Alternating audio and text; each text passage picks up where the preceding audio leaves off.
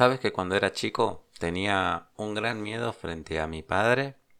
también complicidad de mi madre. Único varón entre tres hermanas mujeres, de niño tenía una tendencia a pegarle a mis hermanas, a ser violento con ellas. Algo que hablamos la última vez que nos encontramos en una en un almuerzo familiar de entre los no sé, te podría decir que entre los 6, 7 hasta los 10 años era como golpe tras golpe, ¿no? Algo me molestaba, les pegaba a ella, algo me decían, les pegaba, algo y mm,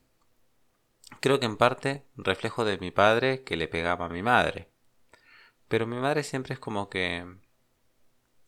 tuvo esa cuestión de hacernos tener miedo a mi padre. Entonces, mi padre como tenía esa tendencia violenta también, nos pegaba a nosotros. Digo nosotros hermanas y bueno, yo también.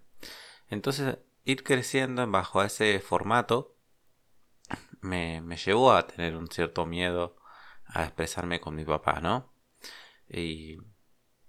sin embargo, cuando era un tema de diálogo, cuando no se trataban esas cuestiones violentas, eh, mi padre era una persona presente, donde se podía conversar con él, pero yo era como que no, no me permitía hablar por miedo a que no le guste lo que le diga, a, encontrar un no como respuesta mis padres estaban separados, entonces de alguna manera me resultaba un poco más fácil esquivar eh, relación con él por, por el miedo que me provocaba. Entonces, estudiando programación neurolingüística, me, me empecé a dar cuenta un poco de esos miedos, de esos bloqueos que se me presentaban a la hora de, de relacionarme con él y a la hora de relacionarme con el mundo, porque al final me di cuenta que proyectaba ese miedo a la autoridad en jefes, en profesores. Nunca me permitía como exteriorizar realmente lo que lo que pensaba, lo que decía por miedo, por miedo a que se enojen conmigo, por miedo a recibir un golpe. Entonces, tomar conciencia de esto me permitió justamente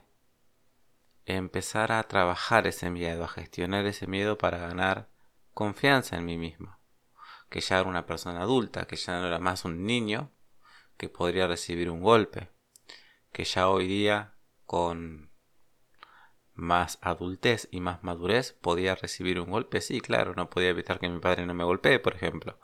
pero sí que yo no me iba a quedar ahí simplemente, podía tomar medidas. Me senté a hablar con mi padre, a conversar un poco sobre lo que me pasaba, sobre el miedo que tenía con él de muy chiquito, que también se alimentaba por,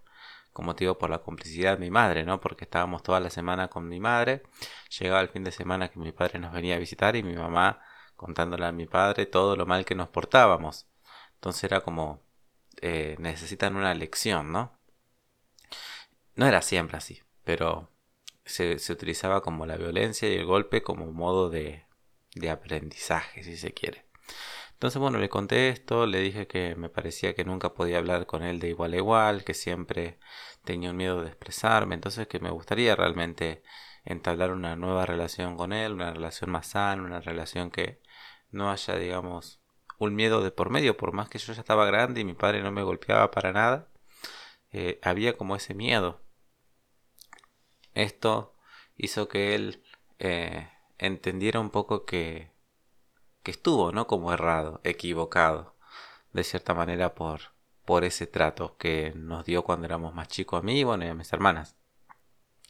Entonces pudimos conversar, pudimos enfrentarnos en ciertos momentos de la vida más adelante y posterior a esta conversación me han permitido enfrentar a mi padre desde diferentes opiniones, miradas de la vida, a lo cual eh, me he dado cuenta que sí he podido trascender ese miedo, sí he podido confrontar ese miedo y, transformarlo justamente en un deseo de conversación de igual a igual, un, un deseo de entender, de entendimiento con el otro. Eso me pasó en, en la relación con mi padre y me ha pasado, la verdad, que en muchos momentos más de la vida con, otros, con otras personas, en otras circunstancias Y, tal que agradezco justamente a la programación neurolingüística por enseñarme esto, por acompañarme a darme cuenta de esto. Así que este, este audio, este podcast, viene acompañado un poco del posteo que hice en Instagram, donde obviamente te invito a que me sigas, arroba Walter y, que estés al pendiente de que cada posteo o publicación que se va a subir se va a estar acompañando de un, de un audio de podcast. Así que gracias por estar aquí. Si es que lo estás escuchando también por otras plataformas, por YouTube, suscríbete y por Facebook e Instagram que también puede aparecer por ahí. Nos estaremos escuchando en el próximo audio.